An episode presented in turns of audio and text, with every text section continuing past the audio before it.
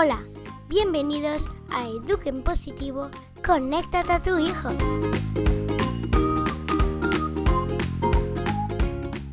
Estás escuchando a Mariana Sánchez.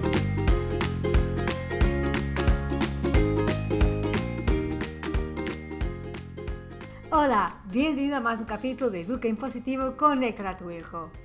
Bueno, si has escuchado el capítulo anterior, ya sabes que el tema de hoy es qué fortalezas tienen nuestros hijos.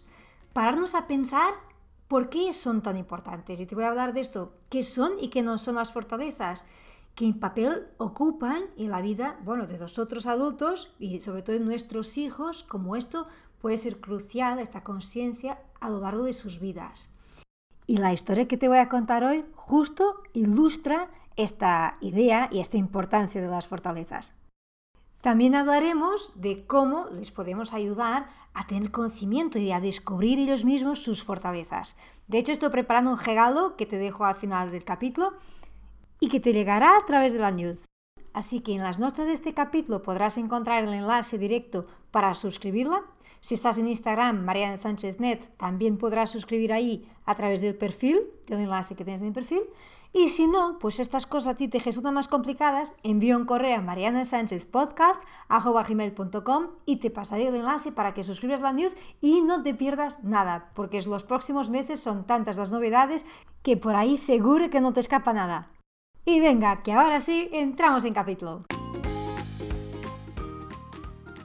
Pues empezamos por entender qué es una fortaleza. Cualquier persona, cualquier bebé, cuando nace, en su ADN, ya está como en código, ¿no? Ya está programado con sus fortalezas naturales. Algo que es innato, que es su potencial. Y esto es algo que pasa a todo el ser humano. Todo. No existe en la especie humana, mm, bueno, no me gusta ser así de categórica, pero yo creo que no. No puede existir ningún ser humano que no tenga ninguna fortaleza. Lo que sí existe y puede existir son niños y adolescentes y jóvenes que no tienen claro sus fortalezas. Y por eso puse ayer un post en Instagram a ver los padres, un poco como juego, cuántos tenéis conciencia de las fortalezas de vuestros hijos. ¿Y por qué os pregunto a vosotros y no pregunto a los niños, no?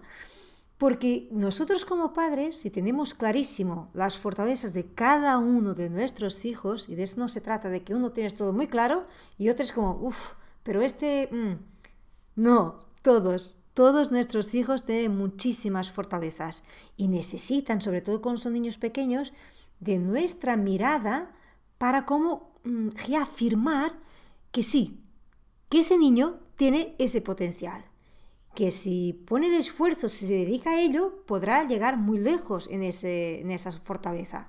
Y en esto yo creo que estamos de acuerdo que el sistema educativo como está ahora mismo no ayuda y no trabaja para potenciar las fortalezas de cada alumno.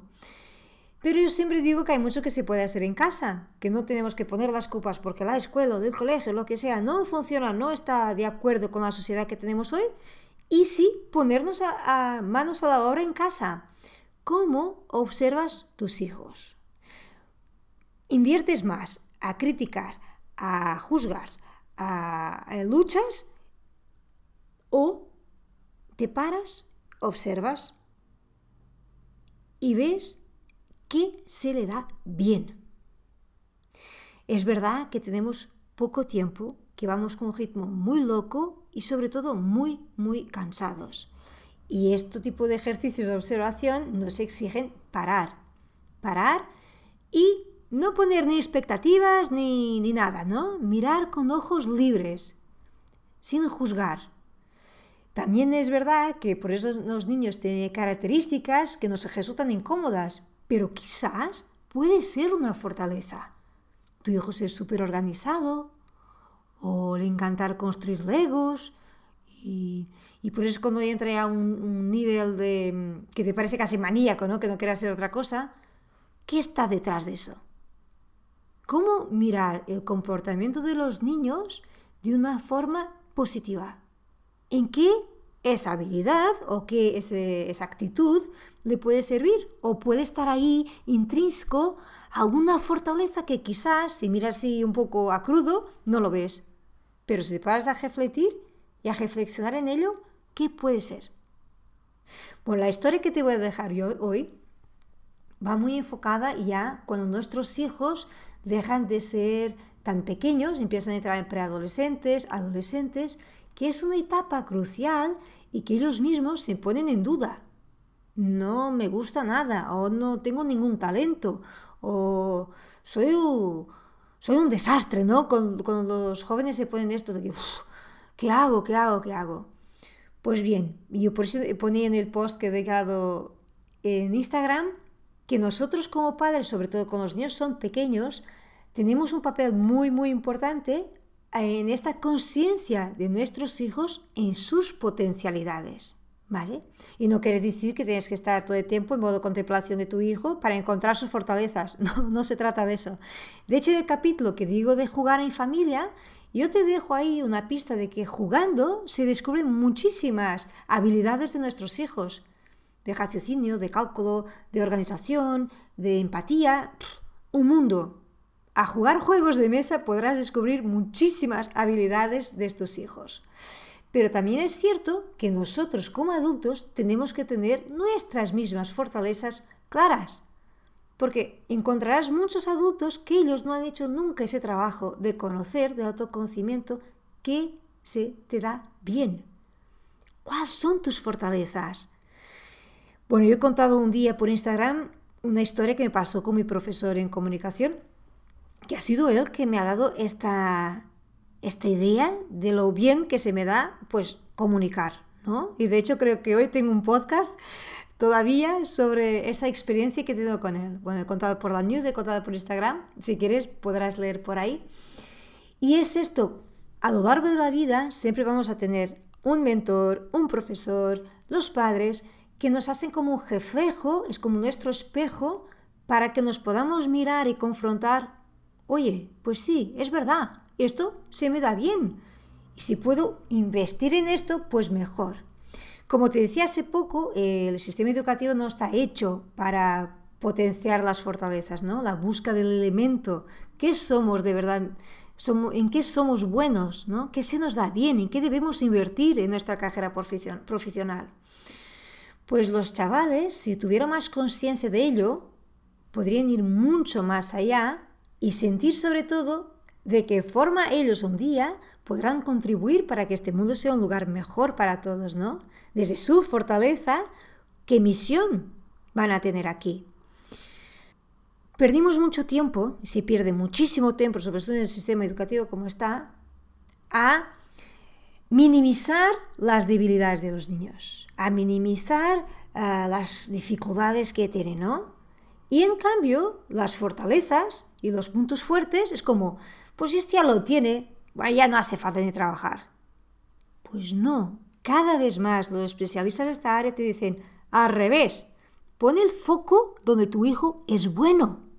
Ayúdale a ir a su potencial máximo, que será por ahí que podrá hacer la diferencia y podrá contribuir muchísimo para una sociedad mejor, para un mundo mejor, por lo que sea, que él podrá contribuir desde su talento.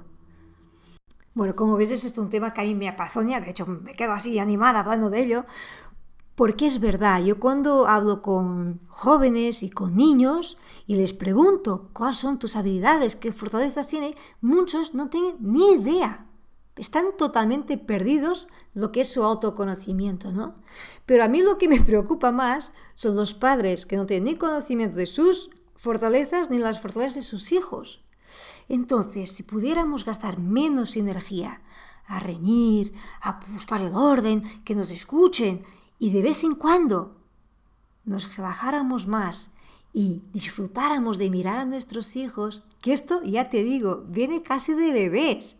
Y hoy en la bebé yo ya estoy viendo potenciales de cosas que voy a observar a lo largo de los años a ver si sí, si se comprueba que esto es algo de su carácter y que le puede ayudar o no. Y en cada uno de mis hijos porque ellos siempre van a necesitar de mí en esta etapa, luego ya a tirar por ellos mismos, como la confirmación. Sentirse vistos, ¿no? y eso hablábamos en el capítulo anterior, nuestras miradas de reconocimiento, de aliento, y que no tiene que ver con el elogio concreto, ¿no? Reconocer. Y cosas tan pequeñas como un hijo que es súper ordenado, súper organizado, súper empático. ¿En qué tu hijo es súper? Porque seguramente tu hijo tiene muchos aspectos que es fantástico de una forma natural. La historia que te voy a dejar hoy es de un adolescente, pero para que tú veas cómo de importante es este autoconocimiento de los niños y que de verdad empieza ya si tienes hijos más pequeños. Claro, si me dices, vale, Mariana, pero mi hijo ya es adolescente y ahora que ya no puede hacer nada. Claro que no, siempre se puede hacer. Siempre estamos a tiempo de educar en positivo, de ayudar a nuestros hijos a educar lo mejor que no sea posible. imperfectos, ¿eh? Siempre con la perspectiva que somos imperfectos y no vamos a ser así todo de maravilla. Bueno, te dejo con la historia y ya vemos qué pasa. Bueno, la historia de hoy pasa con una chica que tenía unos 16 años, sí, unos 16 años, y le tocaba pues elegir las asignaturas para hacer las pruebas, ¿no? Por dónde elegir, más por una área, más por la otra, y estaba totalmente perdida. Bueno, mi primera pregunta se ve así, ¿cuáles son tus fortalezas? ¿Dónde están tus puntos fuertes? Y me miró como, pues ni idea, yo, ¿qué se te da bien? Con facilidad. Y nos pusimos como a hacer una lista, ¿no? Y claro, no tiene que ser ni idiomas, ni mates, ni lengua. No, cosas mucho más sencillas. ¿Te gusta leer? ¿Te gusta investigar? ¿Te gusta tener las cosas en orden? ¿Sabes? Como habilidades que, facilidades en este caso, que les, que le hace ilusión hacerlo, ¿no?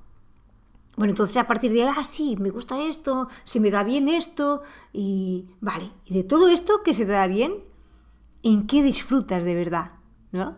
Y claro, entonces ahí empezó, ah, sí, es verdad, esto no tanto. Bueno, lo hago fácil, lo hago fácil, pero no, no es que me llene.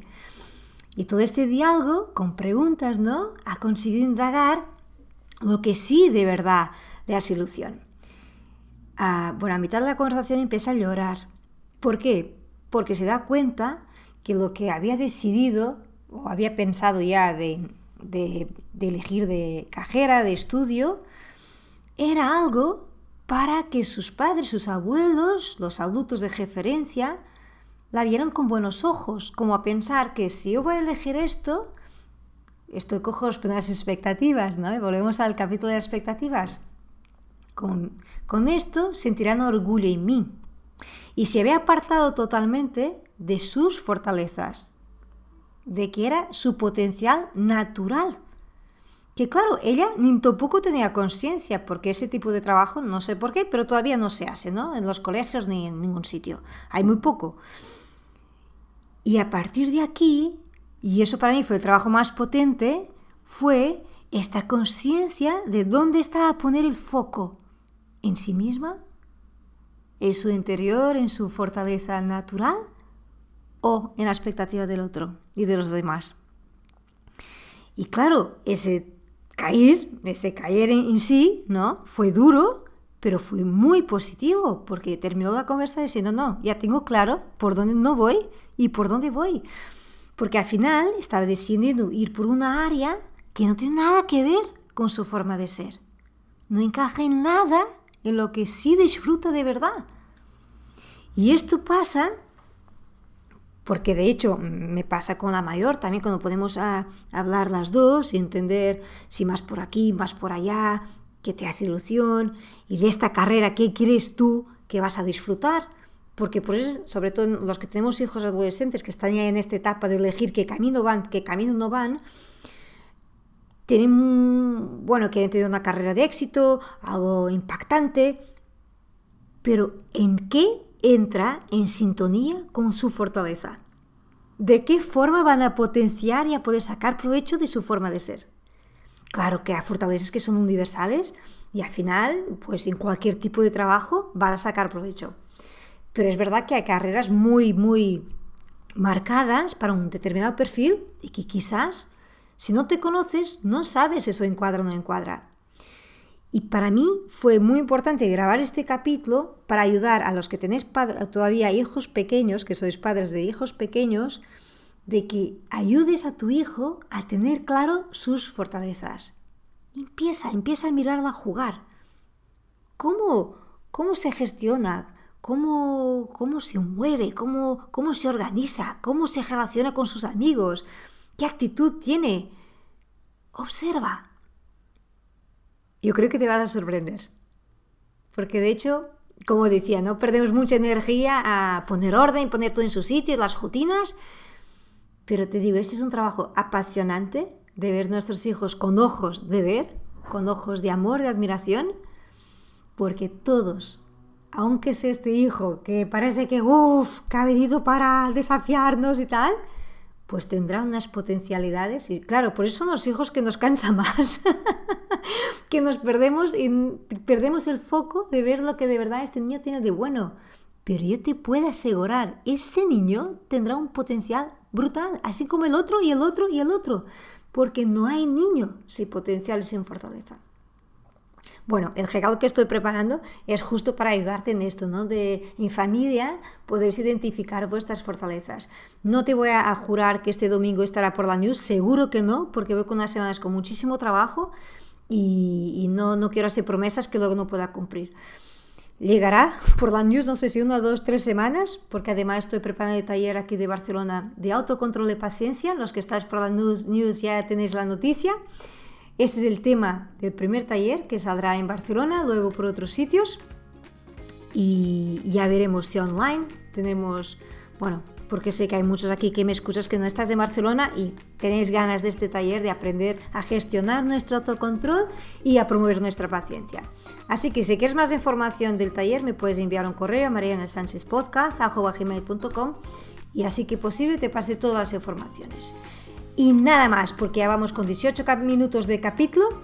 Te dejo un abrazo gigante Gracias por escucharme hasta aquí y hacerme compañía en esta aventura de Duque en Positivo. Conecta a tu hijo. Un fuerte abrazo y hasta pronto.